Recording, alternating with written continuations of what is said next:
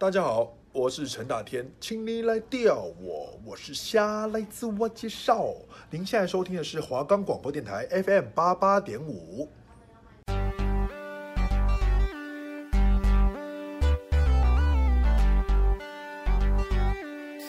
各位学生朋友，各位老师，大家好。宇宙科技充满了各位无限的想象，大家是否对于科技生活充满了各种好奇与疑问？也憧憬能为生活带来便利的智慧科技、智慧助理。您的科技观点，科技生活龙一一为您解答。科技生活龙要多深有多深，让我们来为了您了解、探索科技的美好。我是今天的节目主持人黄静文。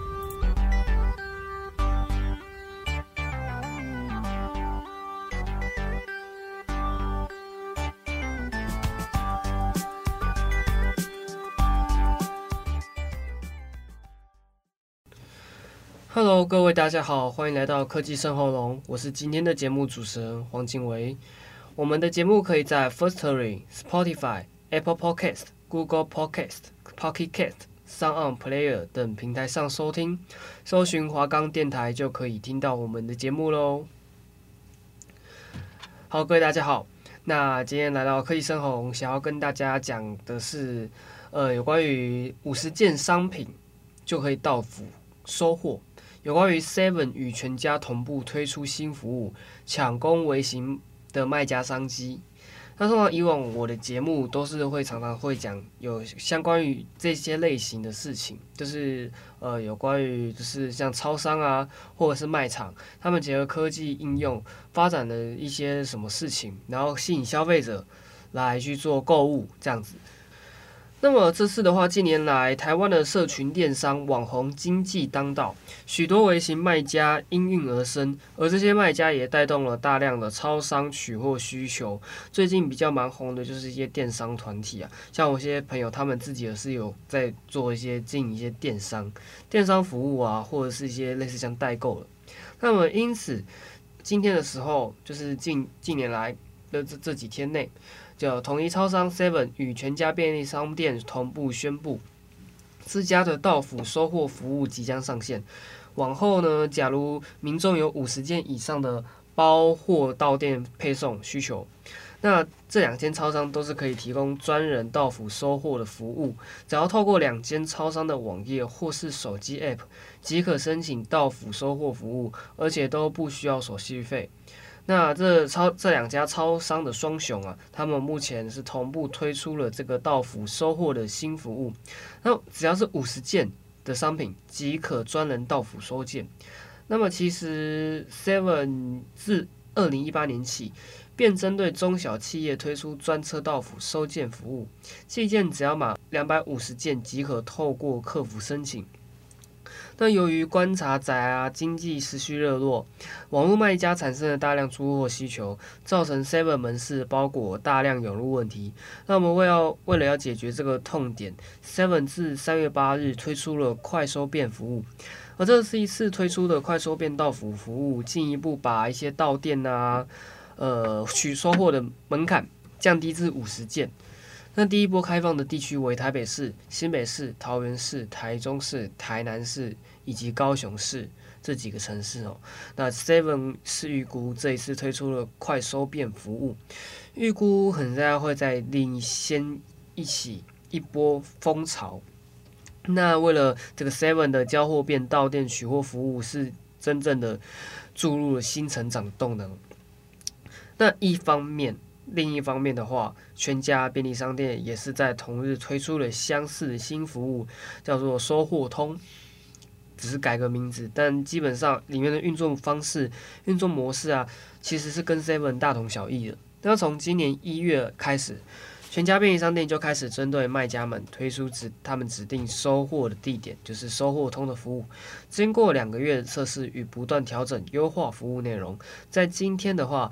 全家便利商店正式宣布，三月八日起将扩大服务与范围，只要五十件即可到府收件，服务范围拓展至北中南十六都三百一十个行政区皆可使用，提供卖家更好用、更省时、更便利的宅配服务。我自己平常就是会有时候无聊会划一下网拍啊，或是一些购物台。那有时候看到想喜欢的东西，也是因为这些购物平台也是有跟超商他们合作这样子。那如果我买这个东西，或者是我跟卖家联络，那我在购买这些商品的时候，也一定是到货取件。有时候也是会专人服务到家，就是将这些货物直接寄送宅配到你家。那我们家里是有警卫的，呃，也是我们到警卫跟警卫室的人拿这样子。其实是算蛮方便的，就是你只要出个家门，走个几步路就可以拿到那些货货物，就是你想要的货，而且通常最快最快，你隔天就可以到货服务。我觉得这个是非常有效率的。像我之前买了一件商品，那好像是买硬碟还是什么之类的吧，就是那时候也是在像 PC Home 购物买的时候，凌晨大大概隔天凌晨三四点的时候订购，然后。然后到早上，就清晨的时候，早上大概中午前还中午左右，商品就已经寄到你家，其实是非常快，就等于说只是耗费你一个睡觉的时间而已。那么为了应应这些商店的电商拍卖配送商品需求，那 Seven 与全家便利商店都是在二零一九年陆续推出结合金流、金流啊、物流、资讯流的这些服务。那么，呃，全家便利商店的话，则是二零一九年陆续推出三种开店平台的服务，叫做好卖 Plus、跟好开店与好店 Plus。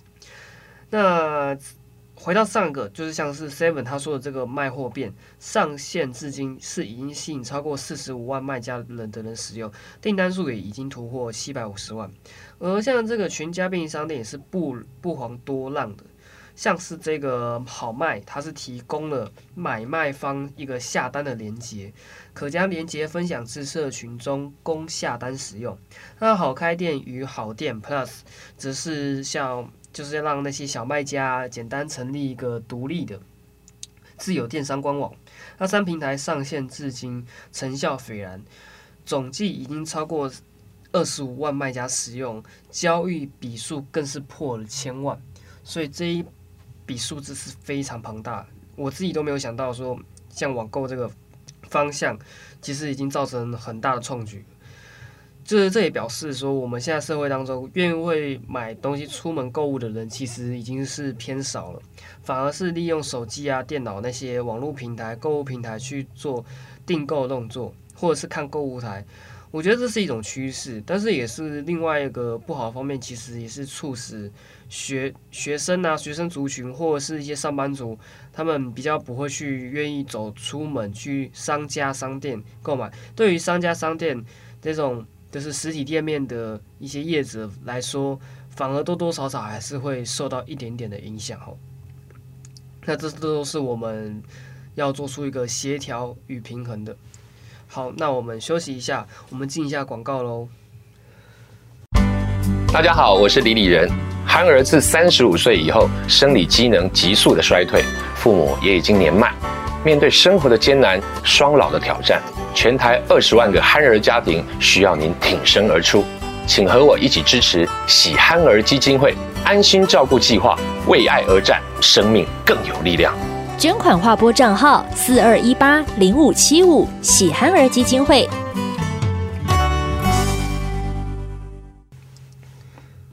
好，接下来我们要跟大家讲的是有关于电动车热潮接棒燃油车商机。那工研院是说，二零五零年出现七兆元搭乘经济。那这些来说，就是像充电基础设备来说的话，就是一个商机之一。那充电营运商可以在公共场所、校园、机械停车塔、公寓等安全充电桩，可以。跟饭店向商场合作，将充电功能与商场 App 整合，供消费者掌握爱车充电状况。商场则可以推播适合该车主的行销讯息，借由异业互惠，带动更多消费。那么像是这个最近的话，大家比较流行就是像是像特斯拉品牌，或者是电动车，像是汽车的特斯拉，或者是电动机车的 Gogoro。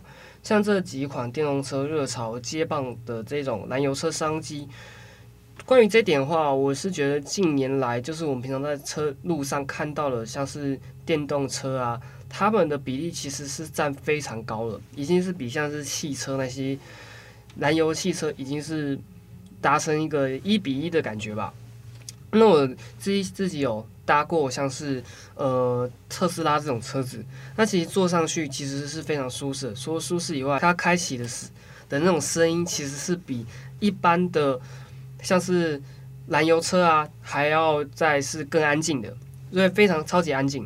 关于这一点的话，我是觉得，嗯，因人而异啊。像有些人，他们可能就是会比较去会去追求，像是汽车啊、机车，他们那种燃油车会发动那种引擎声，那他们可能会比较喜欢开那种车。但是相对来说，会影响后来的。像这些燃油啊，它们会产生一些一氧化碳、二氧化碳，其实会排放废气，相对来对我们的环境空间其实是有害处的。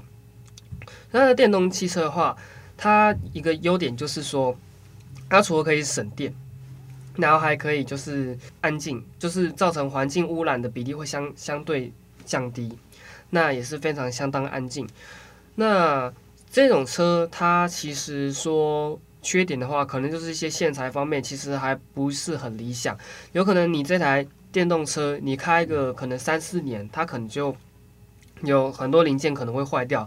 那关于这一点的话，很多事情都是其实是需要我们去共同去研发、去研商、去讨论，说这个要怎么做才能可以制造更好的这种。电动机车、电动汽车这样子，那么现在我的趋势就是电动机车跟电动汽车跟 App 成整合。那我举一个例子，像是说车内的功能和服务也是创新的机会。在车时可以直接在车内进行视讯会议，通话品质不输在办公室内。回家上班的路上，透过语音助理直接叫外送，顺便开启家中冷气，串流平台也跟着跟车辆连线，在车内享受各类型娱乐内容。就连像车况啊、驾驶人的开车习惯和常走路线，也都可以透过车辆电脑将资料上传至云端，供业者开发使用。像是保险公司可以依据驾驶人的行为数据作为投保理赔依据，维修业者也是可以预先告知车主是否该进场保养。那这些消息来源其实就只是要靠一个 App 就可以做好了。那你手机 app 你要下载这个城市，这个应用程式的话，然后跟你的汽车或者是电动机车做结合。现在不只是电动汽车跟电动机车做结合，其实有一些有跟这些 app 合作的车子，其实都是有，他们只要有相对相容性的一个装置连接点的话，其实基本上都是可以去做相，就是做装置的连接这样子。那关于这一点的话，工研院预估，二零二三年全球汽车电子与车联网市场规模会将近高达四千五百一十一亿美元，二零三零年将达到八千亿美元，二零五零年将出现七兆美元的搭乘者经济，只透过车上提供各种价值服务。那有关于这些的话，在一辆车联网啊，自家电动车内，其实小小的空间，想象的空间就是无限。对于我们一些业者或是车主来说，这些都是相对于方便的情况下，都是可以造成一个非常完美的平衡。那只要只要说我们像我们开车汽车的时候，我在在我未来的话，我自己会是选择电动车的，因为这是一个趋势。你只要透过一些软体的装置，这些东西运作好，我相信这种话也是会吸引到我们来使用。但是虽然这些东西都只是在开发阶段，还没有到一个非常良好、非常完美的一个效果，但是我自己也是会发现说，可能现在有的科技。对于像电动机车、电动汽车来说，可能因为它主要都是用软体啊这些电子设备去做，可能一个不小心可能会产生一些 bug 什么之类。那关于这一点的话，一定是非常麻烦。那我们最主要现在社会，我们大搭乘的交通运输，最主要还是依赖汽油车、燃油车这些，或者是一些传统机车、传统汽车。那只要说，如果是说电动机车，它有电动机车好，电动汽车有电动汽车的方便。那我相信，在未来可能五年、六年以后，大概过十年以后，这个的话一定会成为一个呃轻松平常的事情。以后买车的话，可能就比较会不会去买买燃油车啊、燃油汽车那些。那相对于那些使用电动机车的人，会是一件非常好的事情，因为他们服务都已经完善了。这样子，好，那我们休息一下，播放一下推荐的歌曲哦。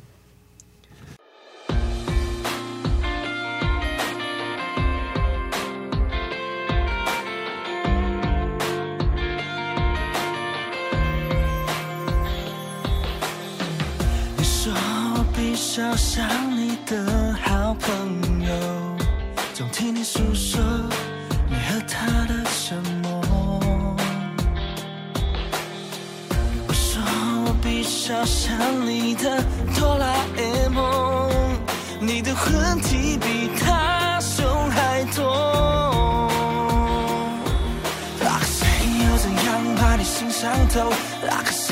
犯错问别人的口？那是谁心甘情愿这样的承受？有的时候我真的他妈的不懂，那个谁到底是谁？我不想了解，我只想要了解你心里所有一切。你懂不懂？我也会懂，只是从没对你说。所以爱有几分，你总是不停的疑问，着说着躺在我的胸口睡着了。所以爱要几分才能够成为好情人？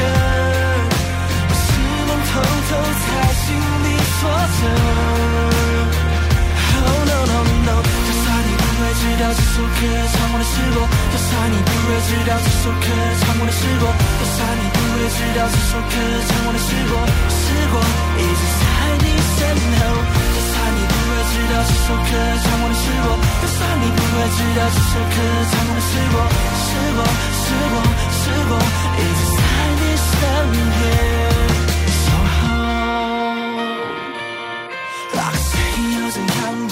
上头？那个谁又犯错混别人的口？那是谁心甘情愿这样的承受？有的时候我真的他妈的不懂。那个谁到底是谁？我不想了解，我只想要了解你心里所有一切。你懂不懂？我也会懂，只是从没对你说。所以爱有几分，你总是不停的疑问。说着躺在我的胸口睡着了。所以爱要几分才能够成为好情人？我只能偷偷在心里说着，Oh no no no，就算你不会知道这首歌唱道这首歌唱过的是我，就算你不会知道这首歌唱过的是我，是我一直在你身后。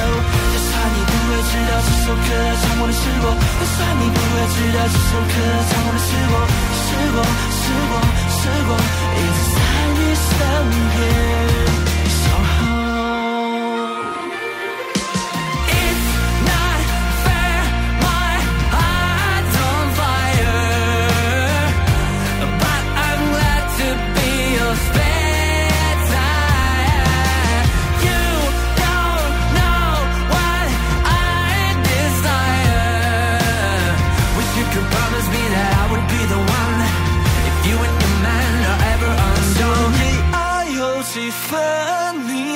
直不停的疑问。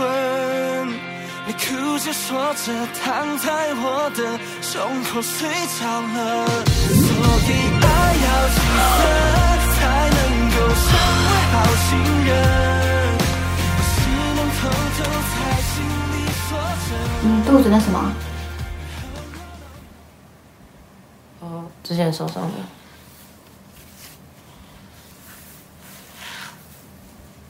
我帮你吹头发。好。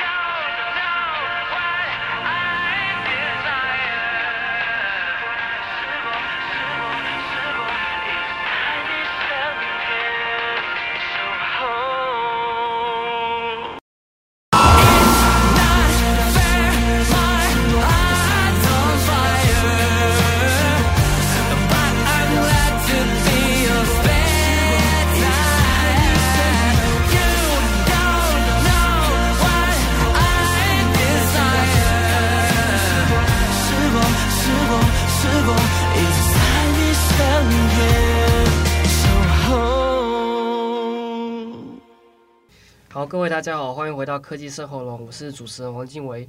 那我们接下来讲的主题是有关于赖啊加入美食的外送战场赖 Man 在泰国携手这个 Happy Fresh 的这个外送平台，化身日常采购小助理。那有关于这一点，二零二零年一月，Happy Fresh 与 Lai 宣布在泰国建立商业伙伴关系。双方整合彼此优势，推出了 Lai Man 的外送服务。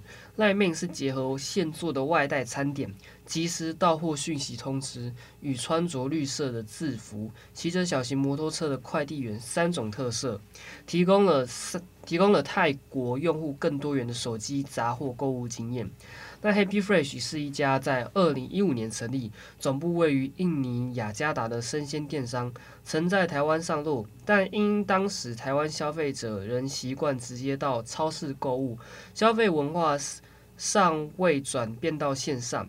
二零一六年九月，这家新创终止台湾办公室在运作之后。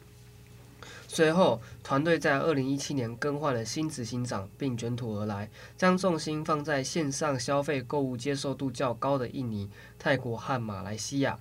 那这个 Happy Fresh 在泰国营运至今，已经超过七百间的生鲜超市和零售店合作，在地的零售店像是 The Mall Group。J.C. 和 Testo 都是其合作伙伴。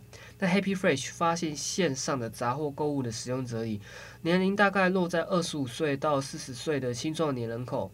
这种年龄层就是在平均每一笔交易会花费四十元美元，四十元美元大概是台币一千二，也是蛮高的一个价格。就是每一笔每一笔交易，你其实花了一千多块，其实很高。你不是随便买一个小东西而已。那像是这个首席首席的这个执行官在接受采访时，他是表示说，泰国线上杂货市场占泰国杂物的市场的三趴，那市场规模高达三百亿美元，渗透率预计二零二零年会上升至五趴，而二零一五年将来到十趴。嗅到未来商机的 Happy Fresh。在二零一九年开启 C 轮融资，并顺利获得两千万美元。而根据知名的数据公司 Stadia 在二零二一年一月发布的这个二零二一泰国社群网站洞察力报告赖在泰国是第三受欢迎的社群软体。所以说，LINE 不是只有像日本啊、韩国啊，或者是台我们台湾自己有在去使用。